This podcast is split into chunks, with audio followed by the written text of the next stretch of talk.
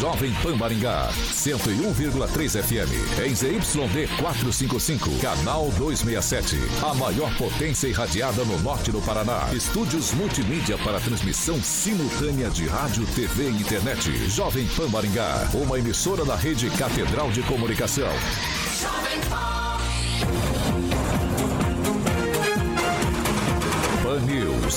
Oferecimento Peixaria Piraju, Gonçalves Pneus, Oral Time, Feitep.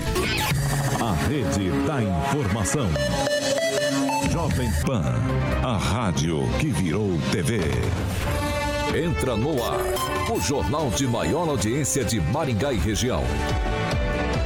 Pan News. Alô, alô, muito boa noite a você que nos acompanha aqui pela Rádio Jovem Pan Maringá, da Eu 101.3. Hoje, segunda-feira, 6 de junho de 2022, a gente segue junto até às 7 da noite com o que tem de melhor de informação para você. É, gostaria de convidar você para participar aqui com a gente pelas nossas plataformas digitais, tanto pelo YouTube quanto pelo Facebook. Bem facinho. Joga lá Jovem Pan Maringá e você vai encontrar tanto no YouTube quanto no, no, no Facebook, nossa thumbnail, nosso ícone. Clicou, tá valendo. Pode comentar, fazer sua crítica, seu elogio, enfim, o espaço está aberto. O espaço é democrático aqui na Jovem Pan Maringá. Quer participar, quer fazer uma denúncia? Manda pra gente no WhatsApp 44 99109 99909-1013. Repetindo, 449-9909-1013. Esse é o nosso número de WhatsApp. Pode mandar sua denúncia, que a gente apura com o maior carinho do mundo, para colocar em discussão aqui na nossa bancada. Comigo sempre, a galera mais bonita, competente e reverente do Rádio Maringaense. Começa com ele, Emerson Celestino. Muito boa noite. Boa noite, Vitor. Boa noite, bancada. Uma boa, abençoada semana a todos. Henri Viana, francês, boa noite. Boa noite e uma boa semana a todos. Eduardo Lanza, muito boa noite. Boa noite, Vitor. Boa noite a todos os ouvintes. Vamos que vamos, mais uma semana. Ângelo Rigon, muito boa noite. Boa noite, que todos tenhamos uma boa semana. Tarda, mas não falha, né, filho? Diretamente da Grande Jacareí, professor Itamar, o inconveniente mais querido do Brasil. Vou pedir para não adiantar ainda o entrevistado de amanhã. A gente vai fazer um suspense, professor. Vamos fazer um suspense até o fim do jornal para falar quem que vai ser o entrevistado de amanhã aqui no Pan News 18H. Muito boa noite. Boa noite, Vitor. Boa noite aos haters e aos nossos ouvintes. Um abraço a todos.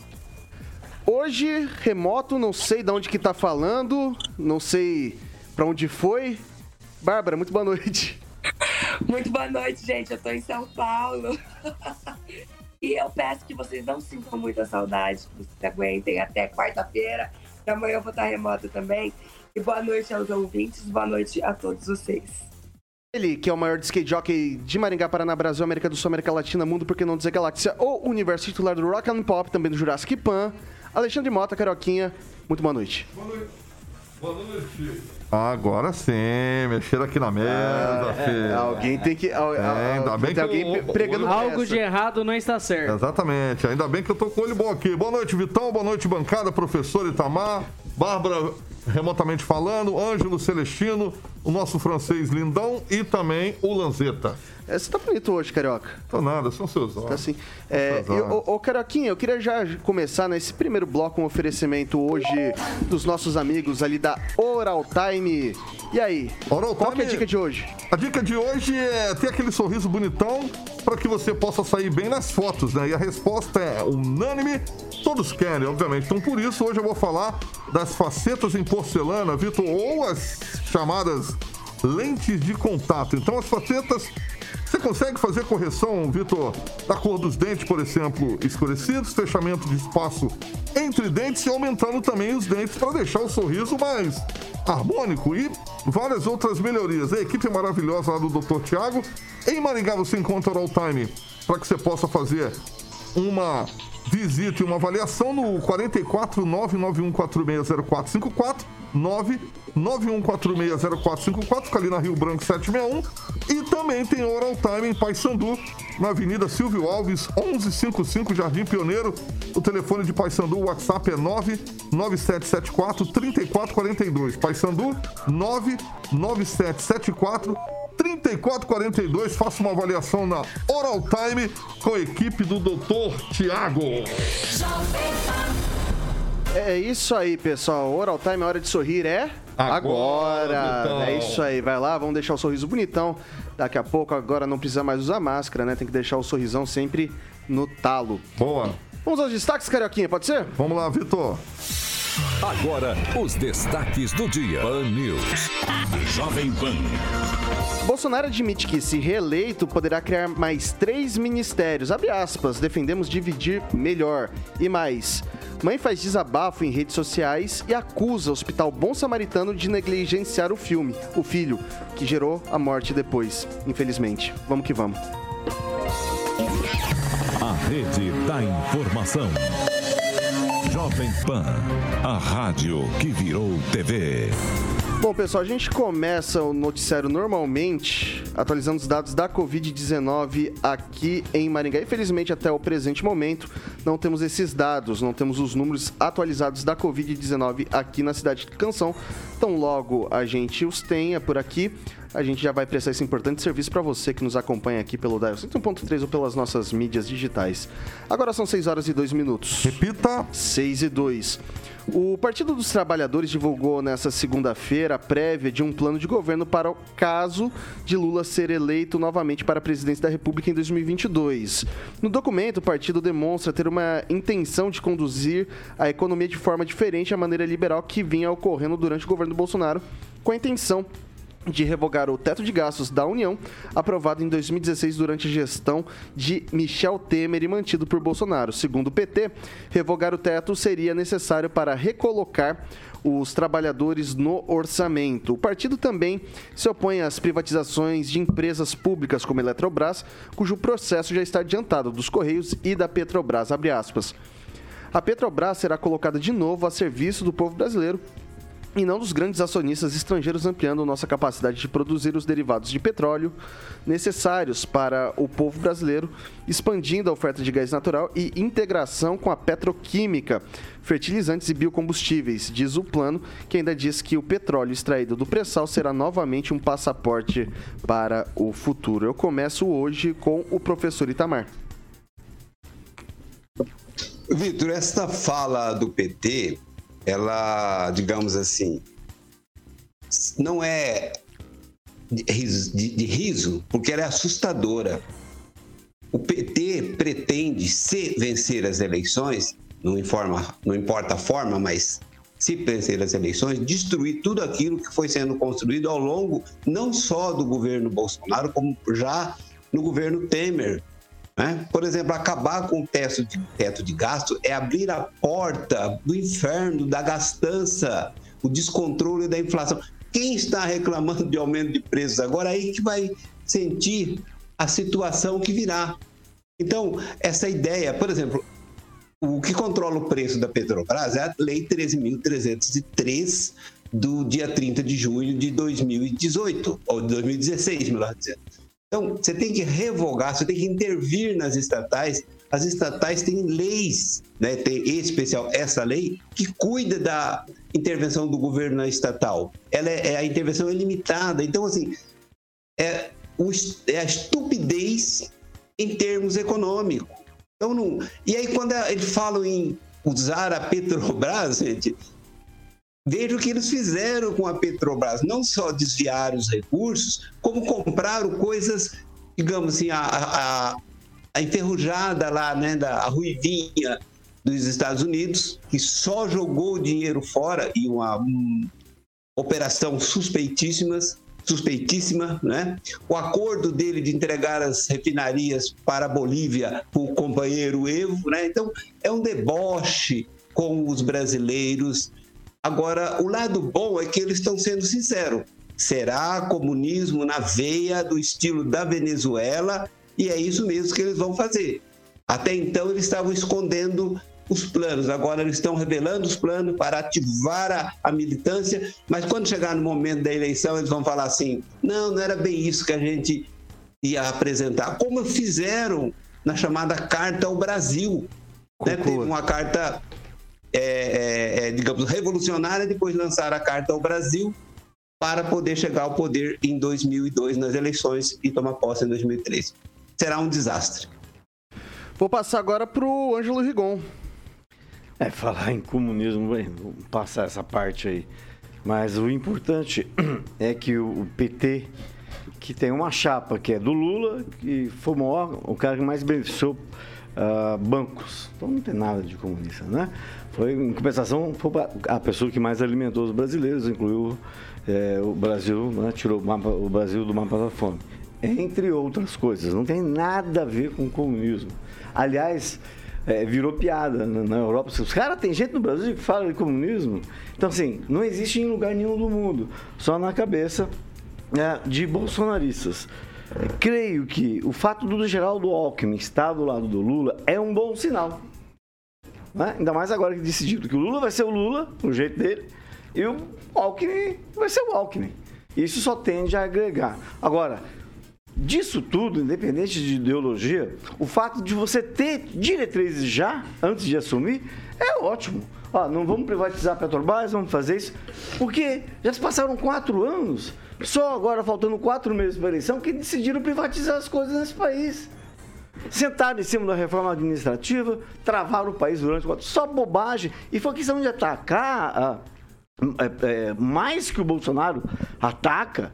É, é um absurdo. Prometeram 15 ministérios, entregaram 19, agora vai ser 30. Então, assim, pelo menos tem um rumo, ó, tem um norte.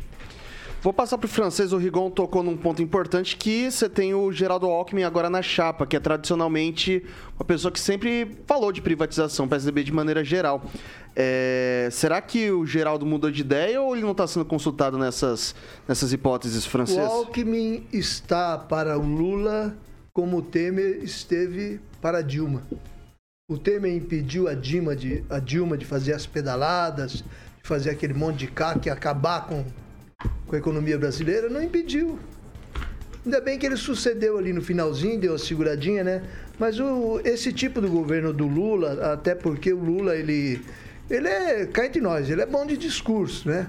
Mas ele não, não vejo ele cercar de pessoas capazes, né? tanto é que muitos acabaram aí na, nas barras da justiça, presos, etc, né?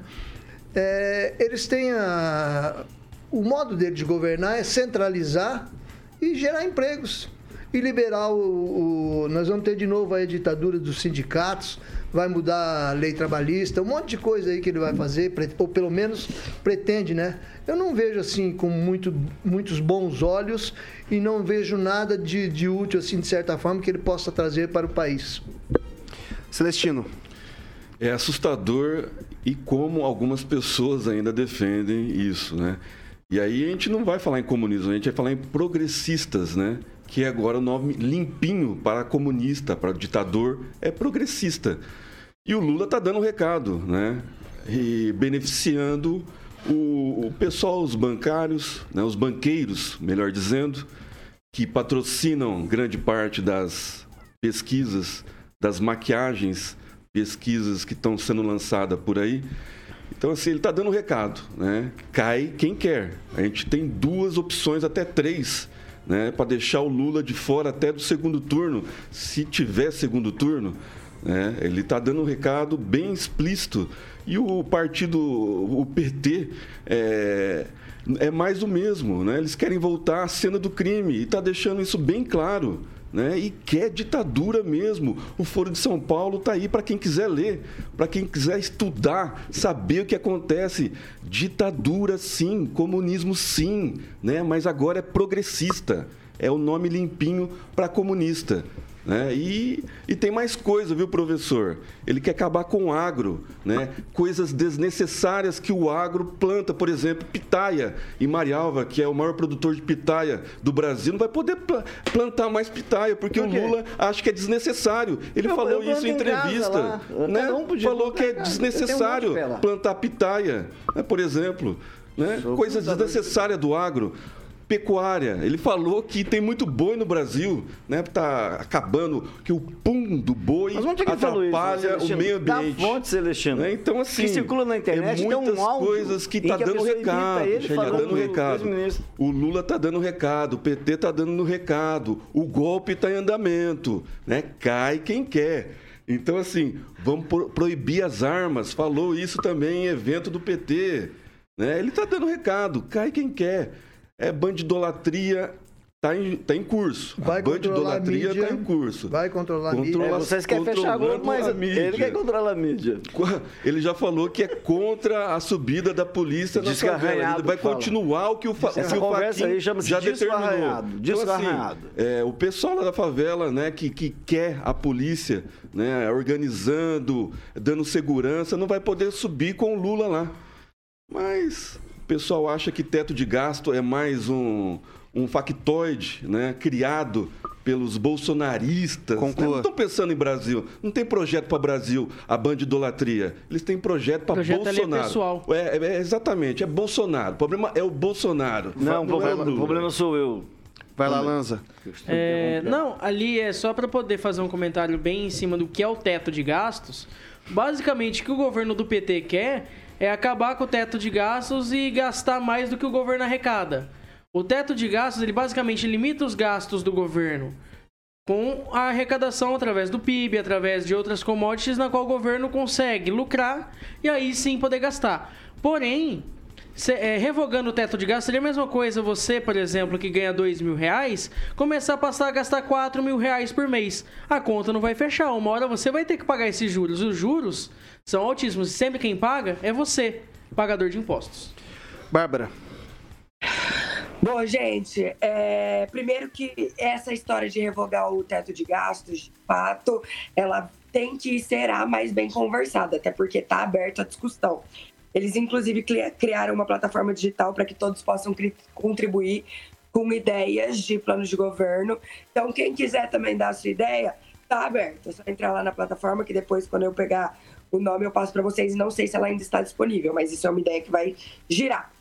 Esse plano de gestão, concordo com o quando que é muito positivo já ter isso antes. Porque a gente não sabe até hoje o que, que Bolsonaro está fazendo, vira e mexe. Ele inventa de última hora o negócio para querer dar um boom na, no plano dele, né, no governo dele, sem plano. Porque o plano dele, o plano nunca foi executado. Então, aí já fica mais difícil, né, de prever como será. Em relação ao, ao plano deles, tanto é bem estruturado que está dividido em três eixos, que é desenvolvimento social e garantia de direitos, é, desenvolvimento econômico, sustentabilidade socioambiental e combate à crise climática, que a gente precisa depois desse estrago que o governo Bolsonaro fez, e reconstrução do Estado e soberania e defesa da democracia. Nossa, olha só, esse, esse último aqui, ponto exatamente igual uma, uma, uma ideia fascista, né? Que é de direita, de, de ditadura. Olha que engraçado. Então é isso que eu tenho para falar. Exatamente, muito, muito ditatorial você criar um, um plano, uma reconstrução de Estado, soberania e defesa de democracia. Só isso. Alguém quer fazer uma ponderação? Só lembrando, uma pesquisa publicada no final de semana mostrou que apenas 34% da população se identificam como sendo da direita. Que a maioria, se eu não me engano, entre 60 e 70, é, se considera de esquerda. Aí você tira uma ideia do porquê desse discurso. Porque acabar com o orçamento secreto é ruim. Celestino? Não, a respeito do orçamento secreto, o presidente foi contra, né? É, ele teve que aprovar porque na canetada a Câmara aprovou. A respeito dessa pesquisa aí, eu queria os dados maiores, né? Quem publicou, se está registrado ou não. Mas não, tem- não é pesquisa de intenção de voto, saiu da, Ah, foi, manchada, pesquisa. foi, foi manchada da Folha de São Paulo. Foi. Instituto de Pesquisa faz é, É uma pesquisa de enquete, mercado. é uma enquete, não é pesquisa. Né? Folha de São Paulo não tem credibilidade O nenhuma. que, que tem credibilidade para você? A Jovem Pan. Só isso? Só. Para mim, resto só. não existe. Enquanto eu estiver usando o microfone da Jovem Pan, para mim é só. Mas Vai lá, só, Bel- o corrimão de sucesso... Vai lá, pro, professor, você pediu a palavra também, depois a Bárbara, depois a gente vai rodar o assunto. Mais alguém aqui na bancada? Só, só para frisar, por exemplo, é, como eu tenho insistido várias vezes aqui, o que um, um candidato de esquerda fala, você tem que olhar pelo avesso do que ele está falando. Essa história de soberania popular, de, de- proteção ao meio ambiente, isso é uma falácia. O Lula está falando agora exatamente o contrário do que a esquerda falava em 2010 com respeito à questão ambiental. É, o- a esquerda era terminantemente contra a pauta ESG. Hoje, o Lula assumiu a pauta ESG, que é a destruição da economia em cima da defesa do tal do verde, que não é verde, né? Que não é verde. É isso. Bárbara? Só queria pedir pro Celestino a fonte da pitaia. Da pitaia, já que ele pede tanto fonte e a Folha de São Paulo não é suficiente. Passa aí a fonte do discurso da pitaia, por favor. Ô, Vai lá. ô, Bárbara, foi um exemplo que eu dei, né? O Lula falou que eh, vai plantar, o agro planta coisas desnecessárias e a pitaia, para mim, é desnecessário. Foi um exemplo que eu dei, ô Bárbara. Aonde? É, Fala, não, só- só- só- só- só- só só- vai poder só- ter uma TV só- só. na fonte. Pessoal, só vou deixar registrado aqui que esse seu exemplo, Celestino, deixou o Lanza triste, porque eu tô sabendo que ele vai, vai num. Vai num. Vai num. bom, é bom. Vai É num, caro, no mercado mas é só pra comprar. Eu vou pedir pitaia. pro Nishimori deixar uns pars para você aí, na- Bom, pessoal. Pessoal, vou girar o assunto porque ainda tem bastante coisa legal pra gente falar. São 6 horas e 17 minutos. Repita. 6 e 17. O presidente Jair Bolsonaro admitiu que, se reeleito, poderá criar até três novos ministérios. Ele citou a recriação do Ministério da Segurança Pública, instituído em 2018 na gestão de Michel Temer, e incorporado ao Ministério da Justiça a partir de 2019, além de possíveis pastas da indústria e comércio e outra para a pesca. A afirmação foi feita na manhã dessa segunda-feira, 6 em entrevista a uma rede de televisão. A conversa foi transmitida também pela página oficial do presidente no Facebook. Nesse, nessa entrevista ele falou que não tinha dimensão do tamanho que da importância da pesca para o Brasil e essa pasta era particularmente bastante criticada há um tempo atrás. E daí eu começo com o Celestino. É, é, é, era criticada, né? A época que não funcionava. Inclusive foram é, descobertos mais de 18 mil pessoas que recebiam o defeso sem uma vara sequer para pescar. né? Então, esse, esse secretário, o Jorge Seife Júnior, que é de Santa Catarina, é uma excelente pessoa. O presidente trata ele como se fosse o 06 ou 05, não sei, pelas contas do Rigon, é, parece que o presidente tem mais filhos. É, é um excelente secretário, né? Como o secretário que a gente vai entrevistar amanhã, o ô, Jorge. ô, não, não, não vou falar o nome, não vou falar fala, o nome. surpresinha. O Jorge Seife, com certeza será o ministro da, da, da, da pesca. Ele desenvolveu muito a pesca, principalmente no- nos mares aí, é, com com os ribeirinhos, né, é, delimitando várias é, terras, é, partes do, do, do, do- do oceano, né, delimitando para pessoas que, que, que não produziam quase nada ou não recebiam incentivo nenhum de governos anteriores. Então ele tem um projeto muito grande, veio até Maringá, inclusive, com a, com a deputada Aline, é, a visitar os projetos que a UEM tem aqui no, no- em Goerê, se eu não me engano. E eu acho que é uma excelente escolha. Agora tem que ver aí se não vai onerar mais ainda a, o, mais, é, a, folha de pagamento, né? inchar mais a máquina. Eu acho que tem que dar uma encurtada. O, o problema é inchar a máquina. O, o contribuinte já não aguenta mais é, a máquina inchada, como por exemplo aqui em Maringá, que tem 30 secretarias, né? são 30 secretários. A gente está querendo reduzir né, os encargos públicos, a máquina nas costas do contribuinte. Eu acho que o presidente tem que rever isso daí ou cortar alguns gastos para tentar encaixar esses ministérios que ele quer, quer criar. Inclusive, é, privatizando algumas estatais, aí poderia até criar alguns ministérios.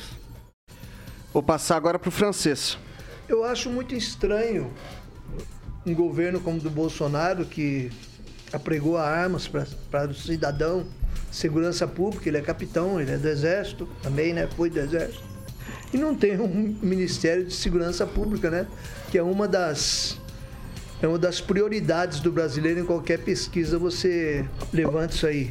Outra, nós temos aí 7.600 quilômetros de costa marítima e não temos o Ministério da Pesca. Fora os cursos de água, água doce, diz que nós temos 25 mil espécies de peixes no Brasil. O Brasil é riquíssimo em, em- em fauna aquática doce e salgada, né? E indústria e comércio também, nós não temos Ministério de Indústria e Comércio? Eu desconheci também isso aí. Então eu acho que é, não, não é para ter, esse- não era para ter futuramente, já deveria ter, porque o número de ministérios deles são 18 ministérios, mais cinco instituições que secretarias com status, mesmo número de Dilma. Por outro lado, o Lula tinha 24 ministérios e 15 secretarias com status de ministério. Então, me parece que, é, pelo menos em termos de, de planejamento, é uma coisa que não que será boa, é necessária. O que me parece é que o- a Segurança Pública estava junto com, a- com o Ministério da Justiça, fizeram uma super secretaria, uma, um super ministério, o mesmo com a Indústria e Comércio na economia, né? Então fizeram, juntaram tudo também, mas em um super, super ministério. E a pesca tá aqui é no, no meio ambiente? Meio ambiente. Meio Mas, ambiente, mas, né? mas, mas ela foi rebaixada, né? É, não, perdeu o status de ministério, mas estava dentro. secretaria. É, o nome, inclusive, era, por exemplo, Segurança Pública, era Ministério da Justiça e Segurança Pública, O né? próprio presidente ele Não, são admitiu. coisas que realmente merecem É, o- ministério. O próprio presidente admitiu que reconheceu o trabalho do, do, do Jorge Seik junto à secretaria, né? E por isso que está nós reconhecendo. temos tribu- nós temos tribunal só trazer um ministério. Né? É, eu vou passar agora pro, pro Rigon. É, eu estou tentando ah, lembrar aqui, mas o Ministério da Pesca ele foi criado ah, na época do Lula. É mais uma coisa que o, É, que o governo que está aí, que é o governo Centrão, está copiando do Lula. Durou seis anos, foi criado pelo Lula entre 2009 e 2015. Não está copiando, não. Pretende copiar. Não, 2009 e 2015. Era o PT no governo. É mais uma. É mais uma. É, vai ver que porque esse 18 governo. mil Porque esse, esse, esse governo que está aí prometeu. Se, se elegeu prometendo, além de ser um mandato só, não disputar a reeleição, prometeu 15 ministérios. Falou, com 15 a gente toca o país. Mas teve 18 mesmo tanto. Mas ele se uma- elegeu com esse discurso. Então, é um discurso mentiroso que ele sentou na, na cadeira e não cumpriu. Lembrando a prática antiga que ele prometeu combater, apesar dos 30 anos dele na política. Mas ah, ah, eu só queria lembrar que aquele, o primeiro escândalo envolvendo o Ministério da Pesca se foi, se eu não me engano, posso estar enganado, não estou dando certeza, é, com alguém indicado pelo PR, lá do Pará. PR hoje seria o PL, que é o partido do presidente Bolsonaro. Foi no Pará que surgiu. Aí descobriram que estavam pagando seguro defeso para pessoas que não pescavam, para pescadores que existiam só na- no Ministério. O Ministério criou uma, uma lista com eles, entregou o INSS e os caras recebiam. Isso foi um escândalo à época. Então, foi com esse pessoal que está aí no governo, que hoje integra o centrão que toca o país. Ô, Mas professor... o Lula ele cria muitos ministérios mesmo. Ele tem. O governo Já tem tá praticamente o dobro Já do está que tudo loteado já, inclusive, tem até Só os isso. nomes. Então cabe todo qual, qual é o assunto. Então você lá. acha que o Bolsonaro está certo? Prometer 15 e fazer. Ah, vou prometer pintar a parede azul. Não, Chega lá e de 18. roxo. Ele fez- tem 18. Vai, vai para 30. Não é muita você, diferença. você, você botar, comparar Bolsonaro, mensagem do Bolsonaro com o Lula, do Bolsonaro dá 30. É, o importante dobro, o é o enxugamento dobro, da máquina. o dobro É importante que o, o o Bolsonaro fez o enxugamento da máquina. o Só de o cargos em três anos. Prometeu diminuir. Só Mas de a, cargos, pergunta, me é. parece. O tema- não, concordo com você. Eu, sou- acho um absurdo. Assim, eu não posso explicar. Secretaria. Secretaria. Eu só estou citando, eu não, Não, posso é um explicar. absurdo, eu acho um absurdo. Ah, Você pega sim. um ministério Concordo. igual ao CIACOM, um secretário, uma secretaria igual ao CIACOM, a super secretaria, igual o Paulo Guedes era no começo. Era um monte de ministério. Depois foi picotando. Por quê? Porque o Centrão entrou. O governo é do Centrão. Vamos O fazer governo uma, tá vamos fazer uma É a analogia. mesma coisa de Maringá. É, exatamente. supersecretaria, Sim. ela Vamos fazer uma analogia com Maringá. você, mais emprego. É, Concordo. diminuiu o número de Assim CCs. Concordo o com Bolsonaro você. também fez isso. Isso mesmo. Diminuiu o número de CCs. Aí dá para criar mais secretarias. Ok. Mais é, ministérios. Eu vou passar pro professor Itamar. Professor, quando eu era mais novinho, eu quando era universitário, né, meu pai sempre, eu, sei lá, queimava uma coisa, eu tentava consertar e normalmente eu ferrava mais ainda o que eu estava tentando consertar. Meu pai chamava isso de economia burra, né? É, nesse caso, a austeridade não foi eficiente por isso, talvez uma correção para o segundo, para segundo, para segundo, para um eventual segundo mandato. O aumento de número de ministérios não quer dizer nada. Quer dizer nem que seja uma coisa boa, nem que seja uma coisa ruim. Tem que se olhar sempre, o olhar do gestor tem que ser a busca da eficiência e a não expansão do número de servidores. É possível, inclusive, transformar essa secretaria como a da pesca em ministério sem que isso represente aumentos de gastos. Lembrando que o, topo do, do funcionarismo público, em especial dessas das pastas, né, não, é, não são salários altos, são salários compatíveis dentro da, do estabelecido. Né? Então, vão estar aí na faixa de 30 mil, um pouco menos de 30 mil reais. Lembrando que aí o- tem a mordida do leão, sobra aí líquido em torno de 23, 24 mil. Então, esse não é o problema. O problema tem que buscar, a questão é buscar eficiência. E não adianta ficar insistindo, olha, ele prometeu que era 15.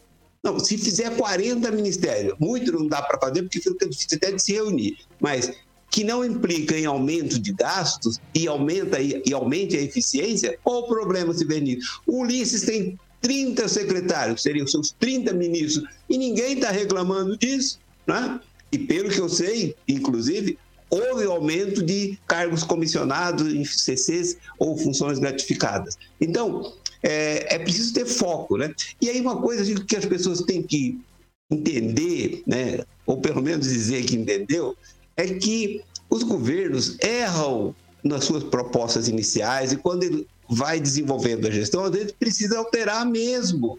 Eu acho que se ele tivesse feito no inicial maior de ministério, talvez teria é, tido mais eficiência do que já teve. Está super eficiente, mas poderia ser mais ainda. Inclusive, com desrespeito à verba de publicidade, eu acho que ele errou de ter cortado quase tudo aí, né? Por quê? Porque a grande mídia talvez seria mais generosa e não é para ser boazinha com o presidente, é para aprovar os projetos de interesse do Brasil. Esse é o ponto. Tramitar as reformas e aí, como todo mundo desce o pau do governo, ninguém pressiona o Congresso Nacional, as pautas de reforma não avançam. Aí, não adianta culpar que o governo aliou-se com o Central. Eu sei por que, que, os, que a oposição não quer que o governo faça aliança com o Central porque eles querem derrubar o governo. Com o presidente da Câmara avesso ao presidente da República, poderá derrubar o governo. É isso que eles querem. Então, eu leio tanto os membros da oposição quanto os militantes de redação. Quando eles dizem uma coisa, eu vejo sempre pelo avesso do que eles estão falando. É o, eles disfarçam o que pensam através do que falam. É isso, Vitor. Obrigado. Eduardo Lanza. Olha, Vitor, eu sempre vejo que que o aumento de secretarias não é uma coisa. Ah, aumento de secretarias, aumento de ministérios não é uma coisa boa, como muito bem disse Celestino, e como também bem disse em algumas partes da sua fala francês. Porém, eu vejo também que, que além de não ser uma coisa boa, acaba sendo uma válvula de escape para cabides é, de, de, de políticos dentro dos ministérios, principalmente em governos posteriores ao governo do, de Jair Bolsonaro principalmente caso ele não vença as eleições em 2022 e outro presidente assuma. Pode ser que ele resolva manter essas, esses ministérios que Bolsonaro criou. Eu vejo que a melhor solução foi como foi feito no Ministério da Justiça e Segurança Pública, que foi unificar duas pautas importantes em prol de uma pauta mais importante ainda. Eu vejo que nesse ponto aí seria a melhor estratégia para o governo, principalmente, como bem disse Celestino, da, da questão da pesca. Eu vejo que seria bom integrar o, o, a parte da Secretaria de Pesca e de Piscicultura com o Ministério da Agricultura e não com o do Meio Ambiente. Porque levando para a agricultura, você faz incentivo, principalmente a questão das tilápias, que no Paraná é o estado que produz bastante, se não me engano, o que mais produz no Brasil. No Brasil. É, seria mais importante para, principalmente, poder desenvolver o agronegócio no âmbito aquático, principalmente no âmbito da pesca. Vai lá, Bárbara. É, a gente não pode ir de acordo com as falas do Bolsonaro, acreditar nelas, porque senão ele não estava nem concorrendo à reeleição, já que ele falou que ele ia acabar com as reeleições em 2018. Então, né, não, a gente não pode confiar na palavra dele. O, a questão de criar um, um, Ministério da Pesca não faz muito sentido porque não tem justificação básica. Está longe de ser uma das maiores atividades econômicas do Brasil.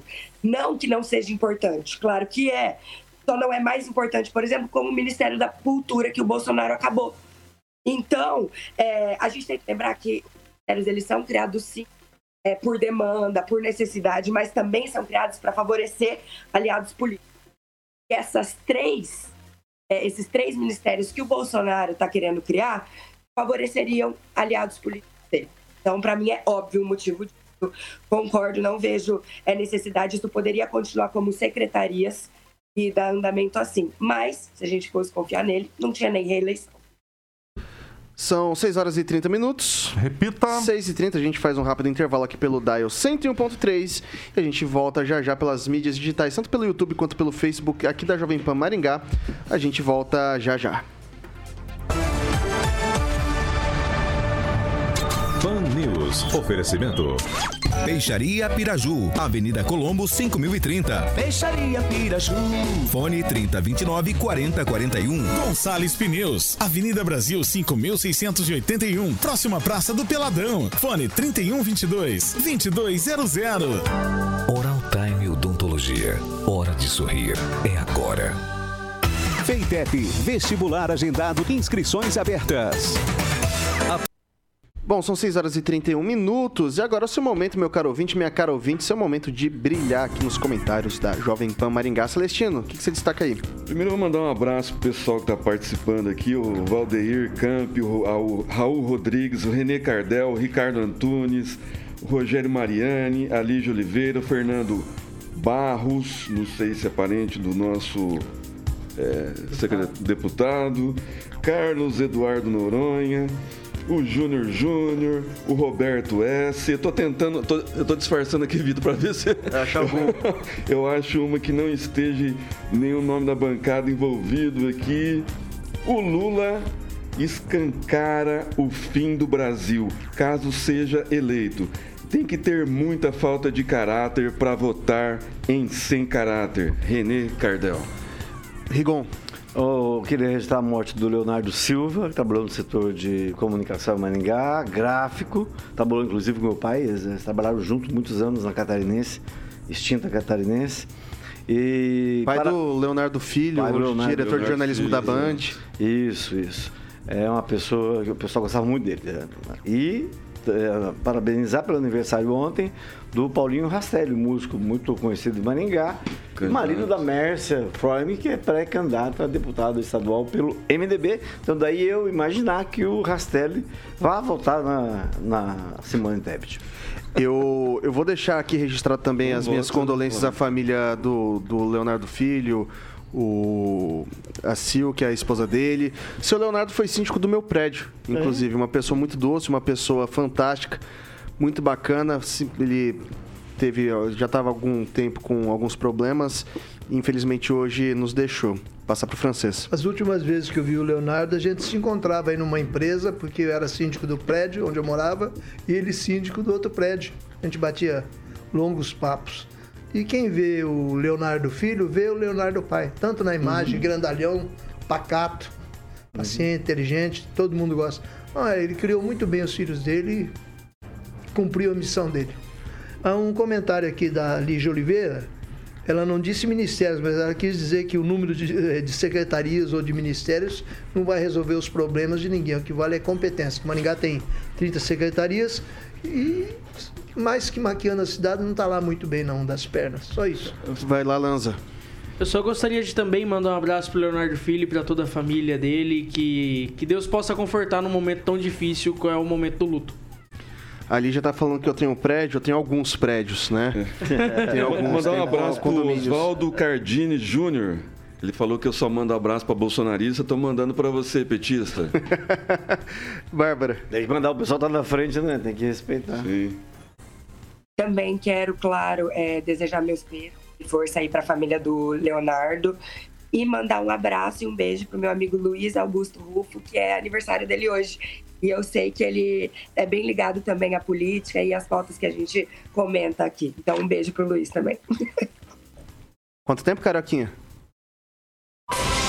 Jesus is the King. 6 horas e 35 minutos. Repita. 6 e 35. Pessoal, presidente da Assembleia Legislativa do Paraná, o deputado estadual, o deputado estadual Ademar Traiano, do PSD, cumprindo decisão do Supremo Tribunal Federal, reconduziu ao cargo nesta segunda-feira os quatro parlamentares que haviam sido afastados após decisão do Tribunal Superior Eleitoral em outubro de 2021, que cassou o mandato do deputado Fernando Francischini e promoveu recontagem dos votos. A assinatura ocorreu na sala do presidente teve a presença do primeiro secretário da Assembleia, o deputado Luiz Cláudio Romanelli, também do PSD retornaram, retornaram à Assembleia os deputados Fernando Francischini, do Carmo, Emerson Bacil e Cassiano Car Caron, acho que fala assim, né? Caron. Caron. Caron.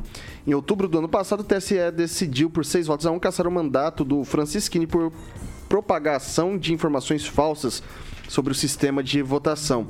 Essa foi a primeira vez que o tribunal tomou decisão relacionada a político que fez ataque às urnas eletrônicas. O parlamentar foi alvo de investigação após afirmar em redes sociais durante o primeiro turno das eleições de 2018, sem apresentar provas, que as urnas eletrônicas tinham sido adulteradas para impedir a eleição do presidente Bolsonaro. O presidente do Supremo Tribunal Federal, ministro Luiz Fux, convocou para a próxima terça-feira a sétima sessão extraordinária do plenário virtual para julgamento de uma ação que questiona a decisão do ministro Nunes Marques.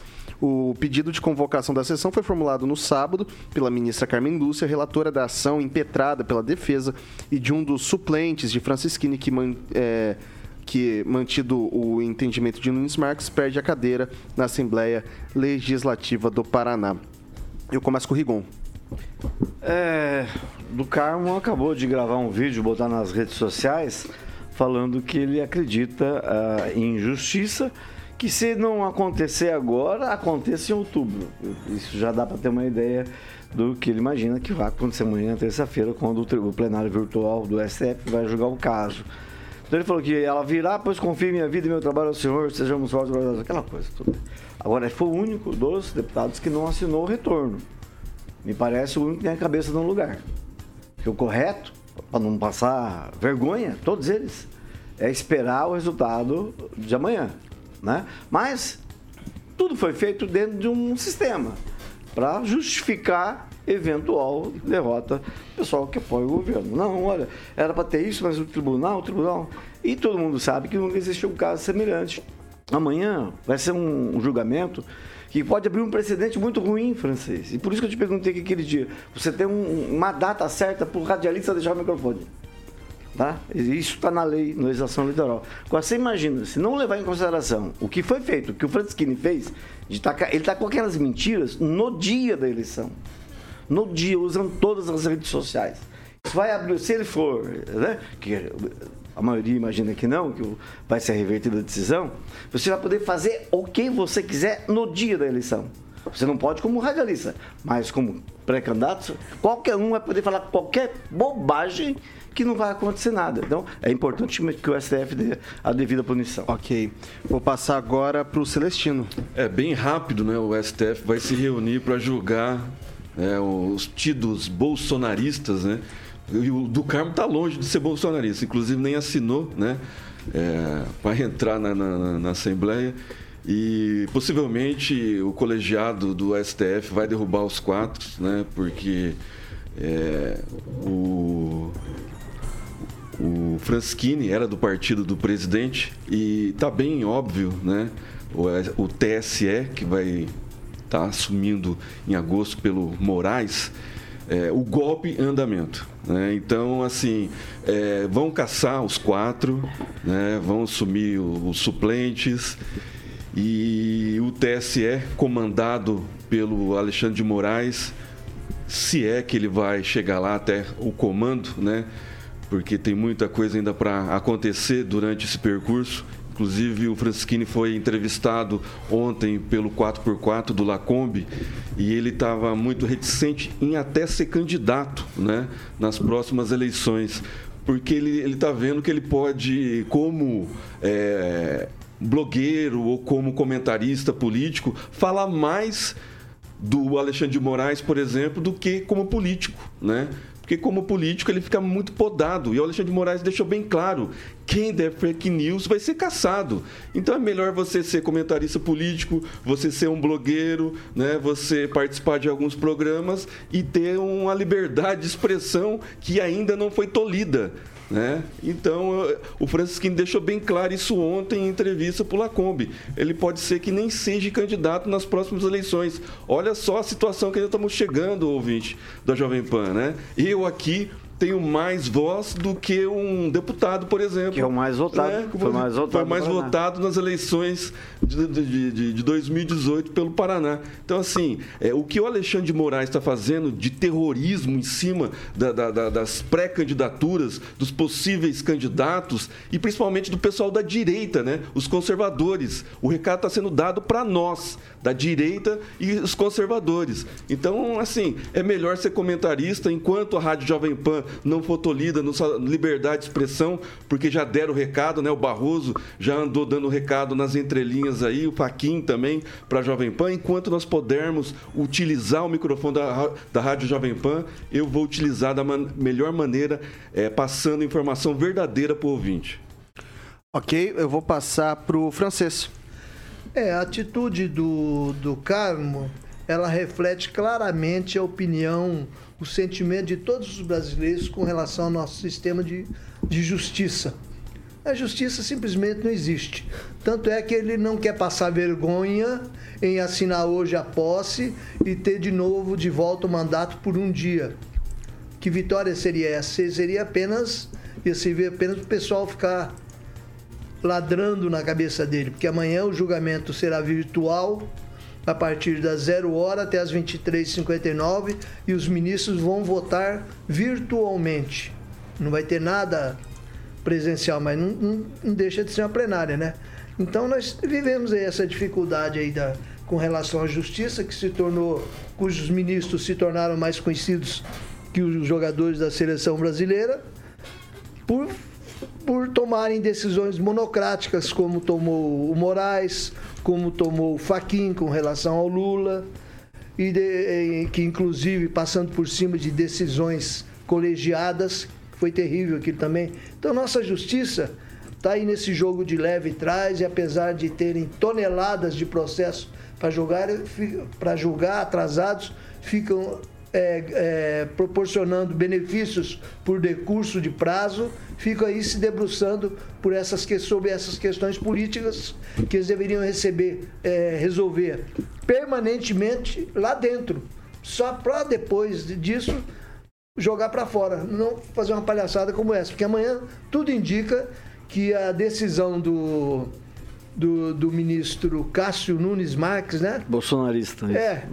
Ué, e os outros são lulistas. É. Não, Você então, entendeu? pois é, e caçaram Esse a Dilma, pois é. Esse é o drama. Pois é. É, é, Botaram então, o Lula na cadeia. Ele é não. lulistas, ué. Puseram, livraram ele num pepino muito maior. Eu vou, vou passar Ficou pro Lanza. dois anos preso, depois já saiu. Olha, Vitor, minha, minha fala vai ser bem concisa sobre a questão do, do caso do Francisquini, principalmente porque é, vou me pautar bastante na fala da assessoria dos quatro deputados que falaram assim: justiça seja feita. Visto que três deputados pagaram a conta por um erro de um deputado. Isso é algo muito grave. O que deveria ser feito, a maneira correta de se fazer isso, até para não punir os outros três deputados, que nada tem a ver com a história do que o Francisquini fez ou deixou de fazer, é a própria Assembleia Legislativa do Paraná abrir um processo de cassação contra o Francisquini, aí derruba o Francisquini e aí o STF pode punir. Aí você não pune os outros três O deputados. Francisquini cometeu o crime dele, do- ele era candidato, ele não era deputado. Então, Sim, a mas, a, mas a investigação só ocorreu depois que ele tomou posse, Mas quando ele já assim- passou Não, a o que- foro por prerrogativa de Lanza? função. Mas, é, mas foi também porque o isso aí diploma. serviu para ele agregar votos. Diploma. Né? Essa revolta dele, essa conversa dele serviu para agregar votos também. Sim, Eu também pedi sim. o mesmo pensamento que você. Mas o Ângelo tem razão nesse raciocínio aí. É, bom, pessoal, e daí, ô Carioquinha? E daí, hein? O que, que eu faço? É pra me falar a hora certa? Não, não é. É. que Você sabe, me dizer- você sabe me dizer que dia é hoje? Dia 6 de junho, segundona. É, não é 6 de Junho? junho? Junho. Junho chegou a PIP Consórcio, meu Deus do céu. E a gente tá em maio aqui ainda, Carioquinha. Exatamente. Tá em maio aqui ainda. Exatamente. Boa, Vitor. Você tá esperto, hein? Pois Você tá é. esperto. Então já está aí a PIP Consórcio Investimentos, que é uma empresa com mais de 12 anos de atividade autorizada aí no consórcio Magalu. Então são consórcios de automóveis, consórcio de eletroimóveis, imóveis e serviços. Então tudo isso mais na PP Consórcio Investimento Parceiro, como eu falei, autorizado consórcio Magalu, inaugurando nesse mês de junho, lá na Avenida Governador Bento Munhoz da Rocha Neto, número 534, sala 14. Então, é só você mandar um WhatsApp, um WhatsApp lá para mais informações no 991856363 44 99185 6363, a PIP é consórcio Magalu. Deixa eu falar aqui das redes sociais, é arroba PIP consórcio e investimentos, meu querido Vitor Faria. É isso aí. Consórcio Magalu é na PIP Consórcio Investimentos, siga ali como Carioquinha disse, telefone 449-9185-6363, repetindo 449-9185-6363. E você não deixe de fazer sua visita ali na Avenida, na Avenida Governador Bento Munhoz da Rocha Neto, número 534, sempre ali na sala 14. Faça sua visita, vá lá dar uma olhadinha nas cartas da PIP Consórcio. E a gente vai que vai. 6 horas e 46 minutos. Repita. 6 e 46. É, vou pedir objetividade tanto para a Bárbara quanto para o professor Itamar, porque a gente tem uma outra pauta que é muito importante, nosso tempo é exíguo. É, ô Bárbara, é, pode falar aí, aí em relação aos deputados. Vou voltar aqui meu áudio. Então, gente, é, acho sim que já tinha comentado antes aqui na Jovem Pan que fake news, principalmente atrelada ao processo eleitoral, ela é um risco à democracia e que ele tem que sofrer consequências por isso. Os outros três deveriam cair junto com ele? Aí pode ser que não, talvez isso aí também não esteja tão legal. Mas como mesmo o é, comentaram aqui na bancada, que até comentarista político né, tem mais poder do que eles, eu indicaria ser comentarista político. Já que comentarista político, inclusive, pode passar fake news, é, não sabia dessa, é uma nova. Então, quem sabe, essa não seria uma profissão melhor para eles. Melhor não assumir e ser comentarista político, assim como nós. Vai lá, Itamar. Bom, ah, o de se esperar é que o STF amanhã derrube a decisão do Cássio Nunes, até para ser coerente, né? É um, o Supremo Tribunal Federal que soltou um condenado por corrupção como o maior corrupto da história do Ocidente. Depois de condenado em três instâncias, vai ter que fazer o quê? Para ser coerente, tem que insistir na cassação do eh, deputado Francisquini, né? E só lembrar aí para aqueles que estão muito felizes, a tipificação aí de fake news na transmissão do Francisquini durante o ano de 2018, digamos assim, padece de base legal até porque ainda não foi regulamentado as mídias sociais como concessões públicas e, portanto, falar na rede social enquanto isso não está regulamentado é o mesmo que falar no boteco. Só que é um boteco onde tem mais pessoas para te ouvir. É isso aí. Na verdade, Mas, para ser coerente, eles vão caçar de novo o Francisquini. Pessoal, são 6 horas e 48 minutos. Repita. 6 e 48. Uma história comovente nas redes sociais abalou a cidade. Trata-se da morte de uma criança em um hospital daqui de Maringá. Tudo contado pela própria mãe da criança, Kelly Araújo, mãe do pequeno Mateu, que, segundo ela, morreu por negligência médica dentro do hospital Bom Samaritano. O prefeito Ulisses Maia se manifestou sobre o caso, é, dizendo: Lamentamos a morte do pequeno Mateu, que Deus possa confortar a mãe e todos os familiares. Estou à disposição para apoiar no que for preciso ajudar na investigação do que ocorreu no hospital particular. O Hospital Bom Samaritano também emitiu uma nota a respeito. Abre aspas, o Hospital Bom Samaritano de Maringá lamenta profundamente a perda de Mateu Araújo e se solidariza com toda a família nesse momento. O hospital entende toda a natural consternação e informa que esse caso já foi direcionado ao núcleo de segurança do paciente para que todos os fatos sejam apurados e esclarecidos. O hospital informa ainda que tomará todas as providências cabíveis caso seja identificado qualquer irregularidade no atendimento. A gente fala aqui do Samaritano muito, desse hospital da Humana Saúde. Primeiro foi uma questão dos de sujeira, depois a ortopedia toda toda Inundada. inundada, daí depois o- as calçadas todas destruídas ali na dificultando acessos. Depois teve aquele senhor que teve aquele, aquele incidente, aquele aquele mal Atendido na calçada. atendimento na calçada e hoje essa notícia essa notícia é bastante triste. Eu vou começar com, com o Lanza agora. Olha, Vitor, é, primeiro me solidarizo muito com a família do Mateu. É, vejo que a perda de uma criança é algo muito difícil para os pais. Porém, Vitor, eu vejo também um ponto, é, como dizem bastante, é um ponto em comum com outros casos de que eu ouço de relatos do, do de pacientes que passaram pelo hospital.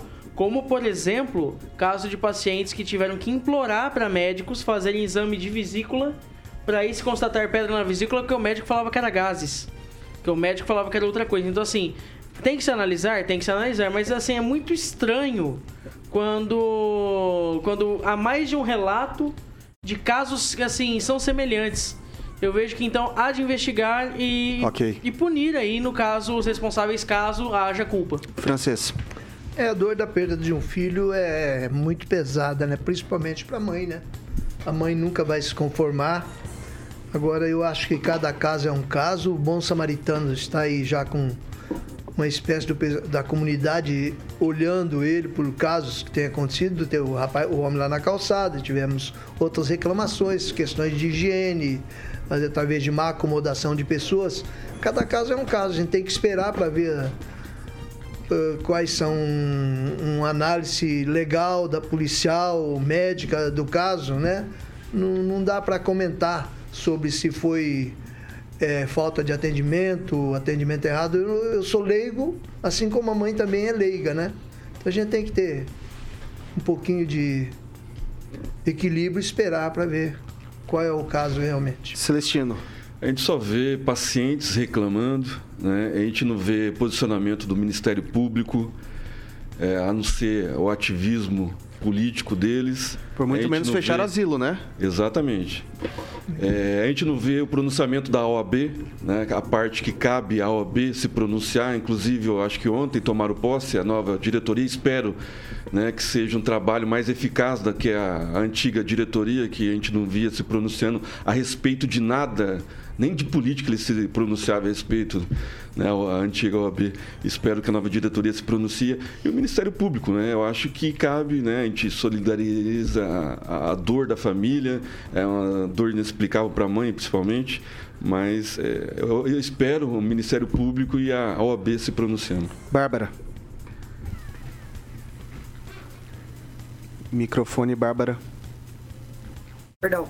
É, então, o que a mãe fala é que o passou por diversos atendimentos, era medicado e liberado, e no atestado está dizendo que ele morreu por pneumonia infecção viral, que a gente sabe, gente. Há tratamento, isso ele não fez nenhum exame, isso vai ser investigado. É, a única coisa que a gente consegue fazer aqui, além de ajudar nessa pressão do hospital, que, como o Vitor bem disse, tem sido bem olhado aqui, criticado nessa bancada, inclusive, por motivos óbvios que a gente traz, é desejar forças à família e que haja justiça, mas porque esse menino nunca vai conseguir voltar e ele nunca vai voltar para a família dele. Então, é uma notícia muito triste, muito difícil de ser dada. Um abraço a Kelly, a toda a família, muita força. Então, infelizmente, é o que resta a eles hoje. Vai lá, Rigon. Eu acho que compensa o Ministério Público da Saúde, deve ter ido, o pessoal lá eficiente, deve ter ido atrás, se não foi, tem que ir. É, eventualmente o CRM. Ah, ninguém sai de casa falando, "Ah, hoje eu vou fazer coisa errada, hoje eu vou fazer. Né? Não, então tem que investigar. Isso pode ter sido. Tem, tem que levantar tudo certinho. Mas, infelizmente, de novo, né, como o Vitor falou, o Lanza, todo mundo, de novo o hospital, o mesmo hospital na, na, na fachada. E eu queria lembrar uma postagem que eu fiz seis meses atrás. Estavam fazendo, começando a reforma ali, né? E, eh, e botaram uma placa assim, um, um banner escrito. eh, Estamos em obras. Somente carga e descarga de pacientes. Para eles, pacientes eram carga e descarga. Mudaram. Depois dessas notas foram lá, fizeram outro banner e tal, corrigiram. Embarque e desembarque. É, embarque e desembarque, que é o correto. E... Mas fica. não- Sabe aquela má impressão que fica? Ah, tomara que se resolva logo e quem, se houver culpado que se puna. Vai lá, professor Itamar. Olha, Vitor, é de se lamentar, inclusive, a, a morte de um velho. Do biso é de se lamentar, quanto mais a morte de uma criança, né? Agora, o importante é que as famílias é, observem, né?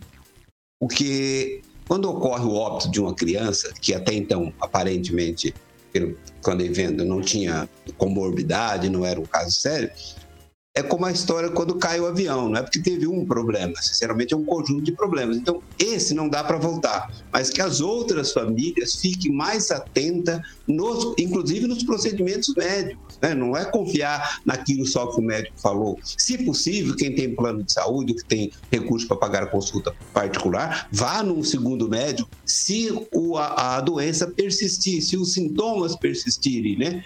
Porque depois a gente fala que todo mundo fala, pode colocar autoridades no meio, mas a vida não volta mais. Então, é, infelizmente, ocorrem esses casos e que as famílias fiquem atentas, observem melhor quando tiver que ir ao médico, não só das crianças, né? inclusive do, do biso também, mas as pessoas mais jovens, o baque, o sentimento, a tristeza geralmente é muito maior.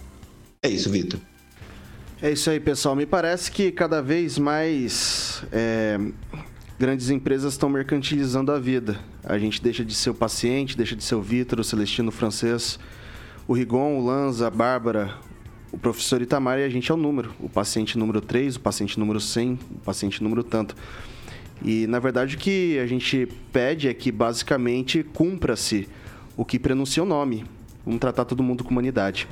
6 horas e 56 minutos. Repita. 6 horas e 56 minutos. Ô, Caroquinha, vamos agora para o recado para os nossos amigos empresários, aqueles que têm propriedades rurais ou que têm sua empresa, sua residência e que querem participar é, que precisam, na verdade, de, de um atendimento, monitoramento mais preciso. Tem uma dica boa para esse povo? Claro, com segurança, né, Vitão? Segurança, segurança sempre. Seu patrimônio está realmente protegido? É uma pergunta. Eu vou falar da VIPTech, que é uma empresa de soluções inteligentes na área de segurança e monitoramento 24 horas que atende todo o Brasil e possui aí uma das maiores bases de monitoramento do país, com mais de 7 mil câmeras monitorados. Inclusive, hoje fiz a entrevista é, com a galera da VIPTEC, hoje aqui às nove e meia da matina.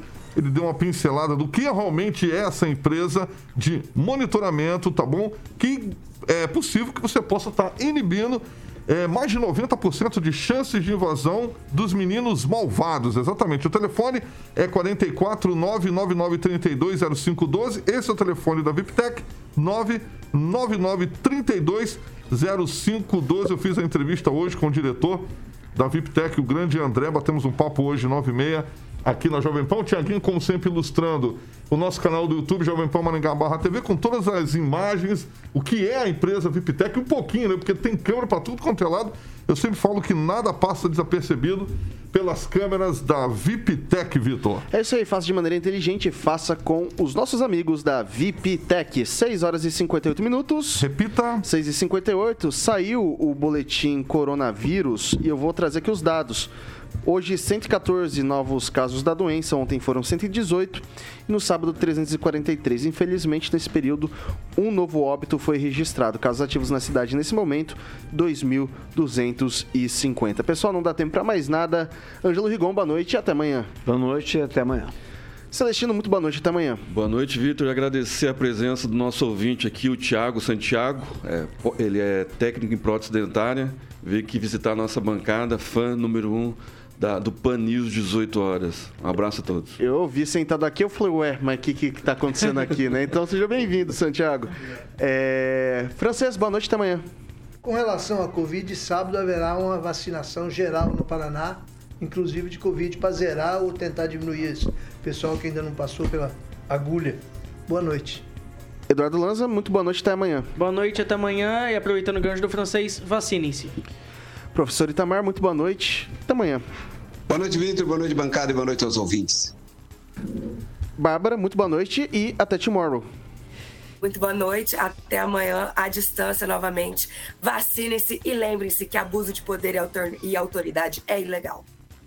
Bom, pessoal, é... antes de eu passar pro Carioquinha, eu vou dar aqui, né, o... quem que vai participar com a gente amanhã. Eu vou passar pro professor Itamar, que foi quem fez a interveniência desse bate-papo. Quem que vai estar presente, é presente virtualmente, né? Enfim, esses termos complicados. Mas vai conceder uma entrevista para a gente amanhã, o professor Itamar? Mário Frias, ex-secretário nacional de Cultura do governo Bolsonaro. Já estive entrevistando ele aqui na Rádio Vida de São Paulo, fiz o contato e aí passei para vocês. É, bacana, pessoal. E agora, o Carioquinha, o que, que a gente vai fazer? Já estamos formulando aqui as perguntas pro, pro ex-secretário. Me parece que vai concorrer ao Congresso também. A gente está numa época polêmica para a cultura. Acredito que vai dar para a gente discutir bastante coisa. É, o que, que vem por aí, ô Carioquinha? Vamos de Nacional J Quest só hoje, Vitor. Aí você quebra o coração do, do pai aqui. É daí porque é segunda-feira, né? Daí você destrói o coração do pai, né? Bom, vamos lá, Jovem Pan Maringá, rádio que virou TV e tem cobertura de alcance para 4 milhões de ouvintes. Hoje eu preciso de você com qualquer humor, com qualquer sorriso. A